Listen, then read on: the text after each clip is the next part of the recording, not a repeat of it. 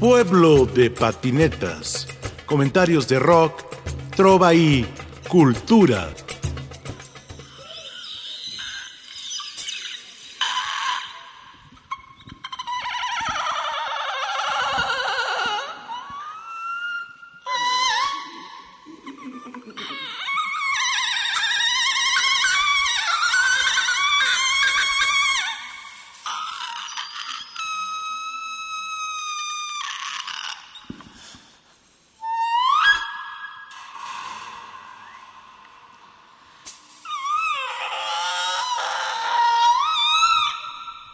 Es la segunda parte de esta conversación con José Álvarez, integrante del grupo Oxomaxoma, para hablar de estos 30, 40 años de música. Tenemos aquí sobre la mesa cuatro discos. Y faltan los tres cassettes y falta el disco del 97. Y faltan los box sets. Y, y el box set que de seguro está en la fonoteca de radioeducación.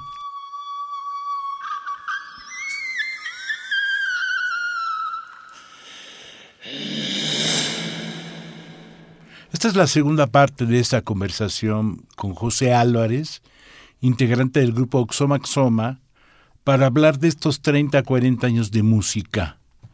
Tenemos aquí sobre la mesa cuatro discos.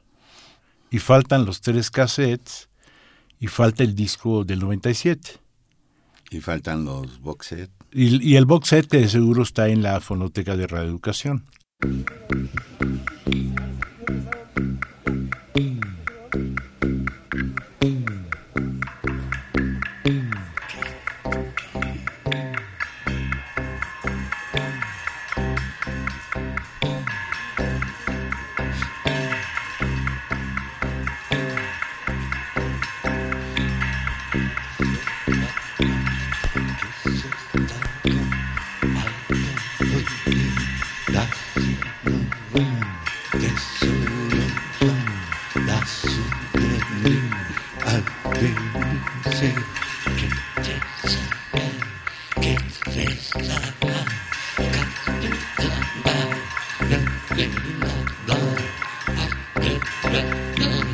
Nick, Nick, Nick, Nick, Nick,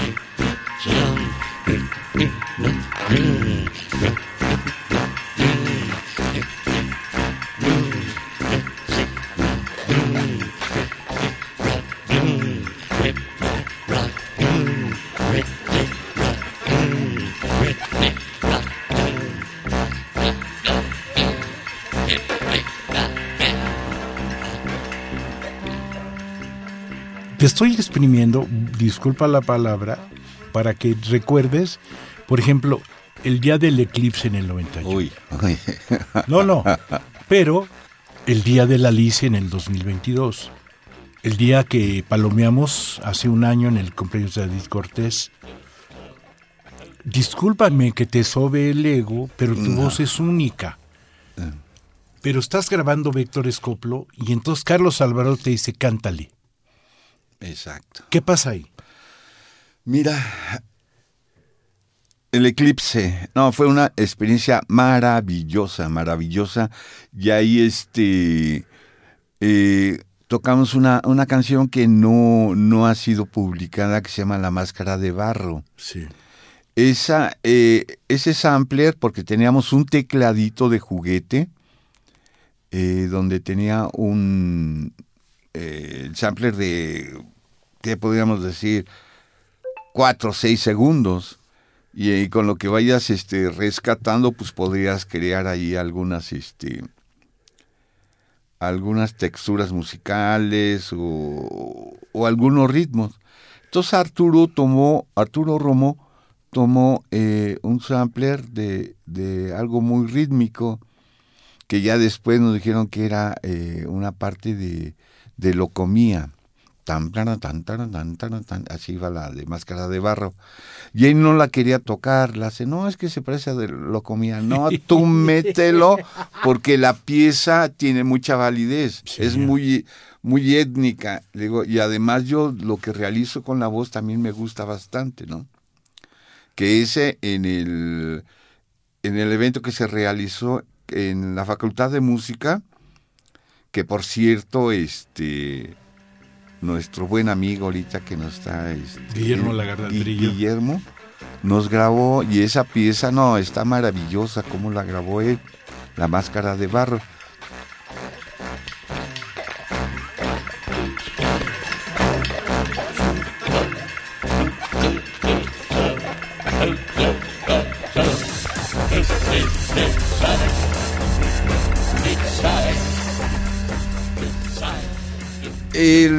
Con alquimia al ver que teníamos este toda esa afinidad musical porque nos dio- nos conocimos en, en un programa de Walter Smith que era en Radio UNAM que era este tribuna musical y hizo unas sesiones de experimentación.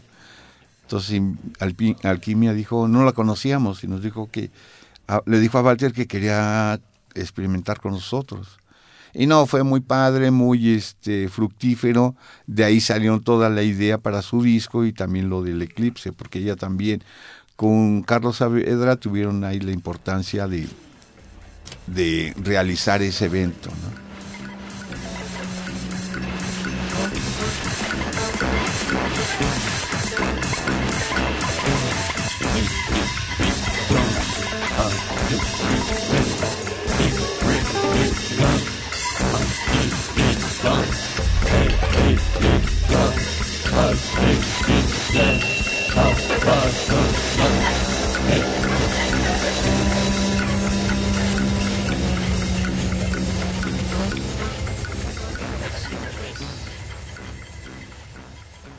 Vector Escoplo, no, pues eran también las improvisaciones, la guitarra de Víctor Méndez, ensayábamos hasta los domingos, ¿no?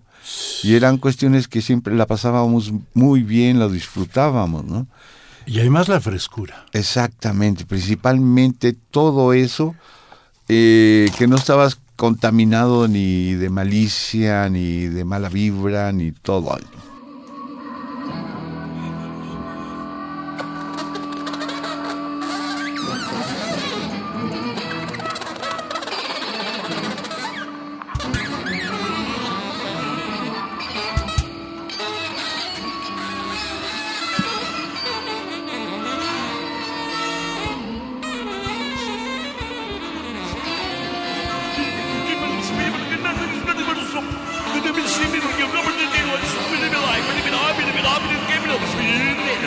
بالبسون معايا جيب لي بالسون جيب لي السون جيب لي السون جيب لي بالدم جيب لي بالسون جيب لي بالباك كان بتسيبني بيتسعين جيب لي بالدون جيب لي بالدون كاين عود سويني بالدون دون دون نيم يا بابا دون دون جيب لي بالدين جيب لي الزون دي رولين بير سابي جيب لي بالدون ما جيب لي السون جيب لي بالدون جيب لي السون سابي جيب لي بالدون ما جيب لي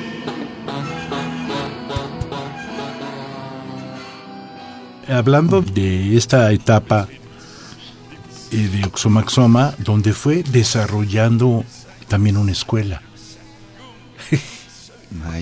Porque sí, porque sucede que Alquimia lo que quería era tocar con ustedes.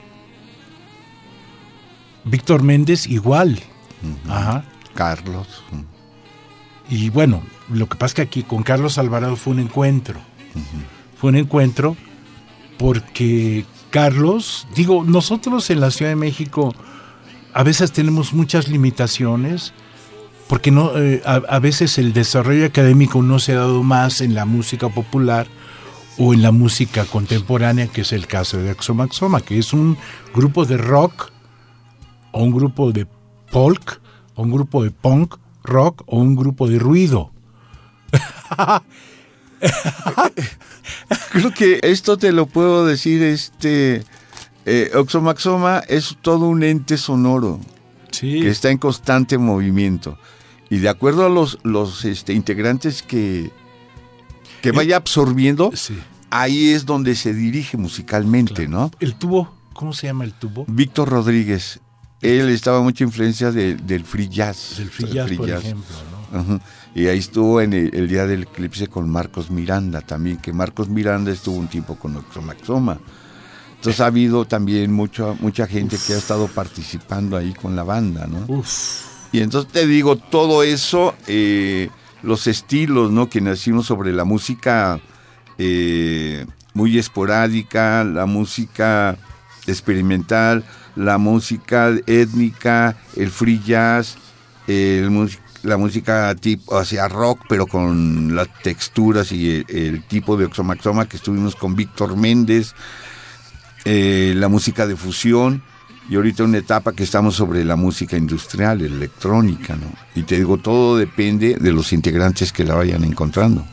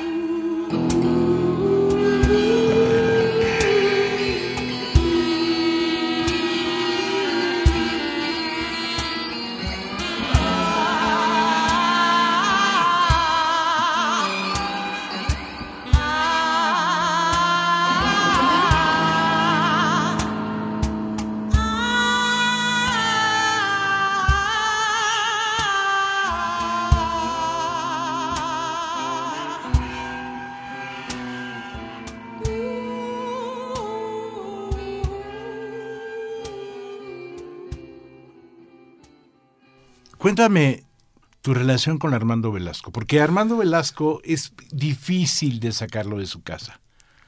Llegó a la Alicia porque Dios es grande, diría mi mamá. Armando Velasco es un artista excepcional y un artista conceptual, completamente mexicano, ¿eh?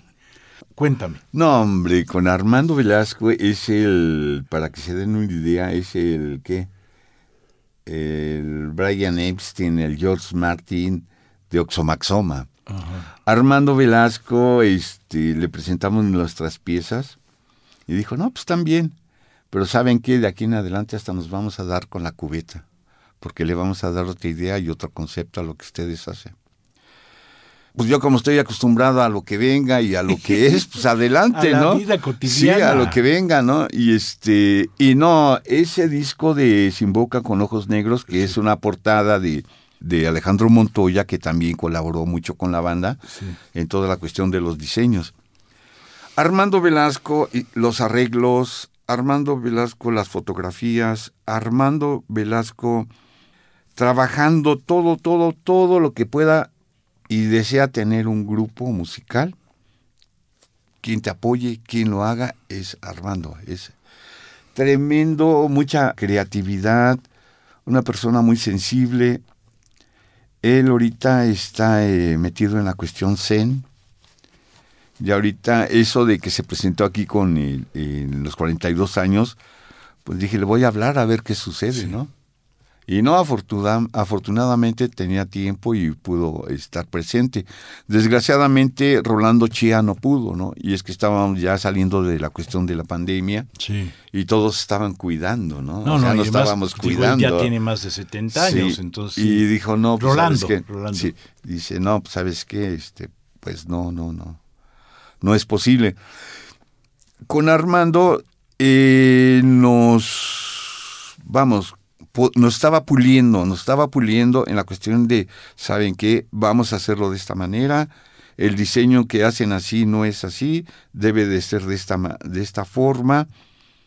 Es más, la presentación y todo lo tenemos que hacer así, ¿sabes qué? Búscate un look, busca esto, porque más bien si nos presentamos en la televisión en, en Toluca, debe de ser de esta forma. Te digo, hizo mucho, mucho, mucho, mucho por la banda y yo se lo agradezco bastante a Armando Velasco. Él también me ayudó mucho a desarrollar lo de la voz. Me decía, hazlo como si estuvieras en un meeting, haz como si estuvieras este, discutiendo con tu mujer, haz como si estuvieras haciendo el amor con ella, haz este como como si estuvieras corrigiendo a tu hijo. O sea, me daba una serie de ideas y dices, no, pues qué bueno, ¿no? Y eso, pues en mi formación me, me ayudó bastante. Cuando hablas de Armando Velasco como monje zen, te da un centro. Exacto. Te da un centro.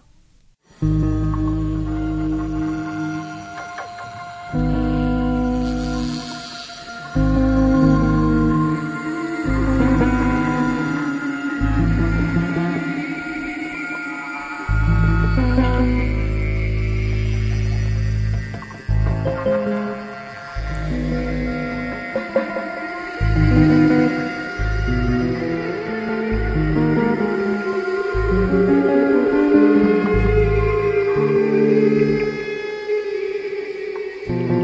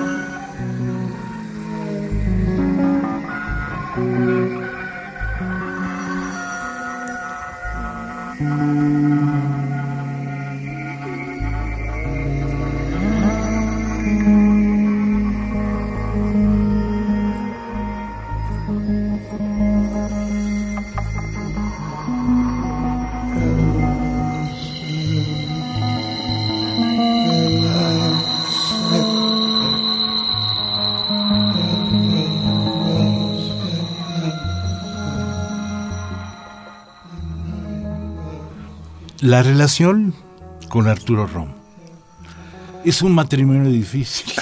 No, fíjate que este con Arturo Romo aprendí muchas cosas. Sí. Yo vengo de toda la influencia de la música de rock y él también eh, viene sobre eh, las cuestiones de Stohausen también, de los músicos hindúes, que en cierta manera también Carlos, lo, lo Carlos Alvarado, eh, le lo influenciaba de esa manera, ¿no? Estamos hablando de Carlos Alvarado. Carlos Alvarado fue el maestro de todos nosotros, en paz descanse. Él era miembro de Chacmol, de Vector Escoplo, de Vía Láctea, de varios grupos de rock progresivo. Una persona muy humilde, muy honesta, al mismo tiempo con un gran ego, pero también era un monje, un monje con familia, ¿no? Y de pronto el tecladista de Chuck Moll se abre para los músicos de esta, se abre. Yo cometí un error en mi vida, he cometido 300 mil, pero nunca grabé con él por X o por Y, porque la vida no me lo permitió. Y de pronto se acerca Maxoma, ya hablamos de Vector Scopio. Regresemos. Uno este, de apoyos que tuvimos de o sea, para aprovechar que estás hablando de Carlos Alvarado, él fue que nos pidió unas cintas para enviarlas con H. Patterson, ahí a, la revista Eurorock. Ah. Le comentó Arturo, ¿sabes qué Arturo? Prepárame unas 10 cintas de lo que tengas de Oxomaxoma que se las voy a enviar a H. Patterson. Y fue, fue maravilloso, fue sorprendente cómo nos llegaron invitaciones en base a apoyo que nos dio este Carlos Alvarado, enviarlo a Archie. Con Archie le dio difusión tremendo a toda la música que él tenía en su revista Eurorock. Nos llegaron invitaciones, infinidad, infinidad de invitaciones, que de Francia, que de Alemania, de Bélgica. Y claro, pues nosotros no teníamos el recurso económico para entrar a un estudio y nosotros las compartíamos con nuestros amigos. De ahí con Armando Velasco eh, le dimos unas invitaciones donde él ya afortunadamente salió toda la cuestión de Alan Nave, del este, no música para no músicos, una serie de cassette y donde ahí afortunadamente Armando Velasco participó. enviamos para la compañía Música Máxima Magnética de Italiana también varios trabajos. y teníamos ahí una, una historia de que Oxomaxoma, pues sus trabajos o, o la compañía Truena, como era la de Azteco Records, que iba a sacar este el disco La cacería a través de, de las brujas a través de los tiempos. Y la compañía tronó, ¿no?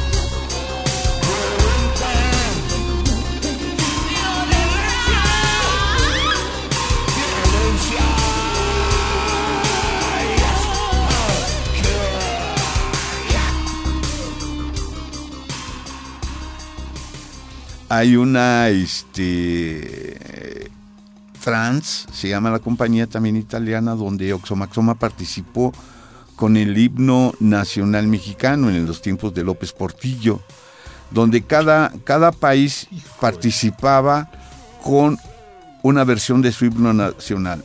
Había uno muy tremendo que era el de Polonia, donde lo que se escuchaba que una persona entraba a un cuarto, la sentaban ahí en una silla, y se escuchaba la tortura que le estaban haciendo. Entonces, la gente de Polonia, ese es himno nacional que, envió de toda la cuestión política que estaban viviendo. Eh, nosotros, ¿qué fue lo que hicimos? El, como base metimos el himno nacional al revés. Al revés. Porque aparte sí, multar, ¿no? Al revés. Y de ahí agarramos todo lo que fue eh, pregoneros, vendedores. Eh, hay partes donde eh, su abuelita de Arturo pues está eh, tenía demencia y ahí todo lo que está hablando, colax de Pepe el Toro, todo lo que teníamos lo pusimos ahí. Haz de cuenta una licuadora. Adelante, ¿no? Y todo lo que fue un mosaico sonoro donde cada quien interpretaba su, su versión, ¿no? Bueno, inicia todo esto que se escucha una moneda al aire. Hasta pusimos un vidrio para que se escucharan. Esto lo grabamos en los estudios RAC de este, Rafael Acosta. Sí, cuando estaba en Linda Vista. Estaba allí en Linda Vista. Y no, pues nos apoyaron en todas las locuras, ¿no? El, inicia con la moneda que cae al aire porque en ese tiempo era la devaluación económica con López Portillo. Y se oye una voz de Fernando, Fernando Soler de la película Tizoc. Cuando va subiendo y, ¿qué tal, hijo? Que se encuentra Tizoc haciendo su casa. Tomamos esa de, ¿qué tal, hijo? Y de ahí empieza toda la, el himno nacional al revés y toda la, el mosaico de, de sonidos, ¿no? Hay una parte donde está el López Portillo dando su, su el grito y entra la voz de Walt Rubisky y le dice, ah, Pepito, el de los cuentos, ja, ja, ja, ja, ja. Entonces todos, algunas partes se fueron fusionando y no, pues quedamos maravillados. Y eso lo, enviamos a Trax, donde eh, Atem se llamó, donde estaban los grupos Rolando Andelbaf. Y a mí la invitación me llegó, pero con la carta de Rolando Andelbaf, un fragmento ahí, es Layback. Había infinidad de grupos ahí, todo eso. Y te digo que nos llegaron gracias a esas cintas de, de Archie Patterson que envió y nos llegaron infinidad de, de, invitaciones, nos, nos enviaban material de muchos grupos. Había un grupo italiano, no recuerdo el nombre, pero tenía como música norteñita y, muy chistosa, ¿no? Y no, pues ahí todo eso pues, nos llenaba y nos alimentaba y nos motivaba hacer y crear más cosas.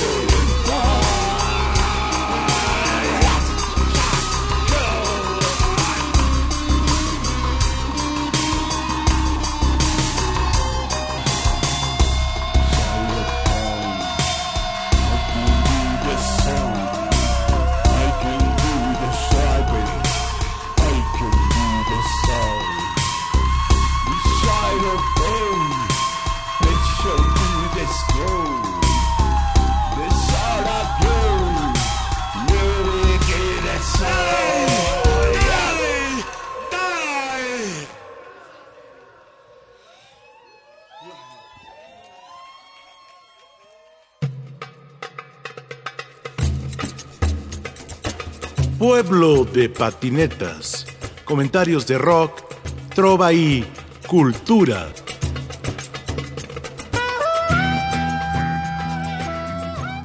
En la grabación de la entrevista, desde Ciudad Gótica, Guillermo Lagarda Trillo.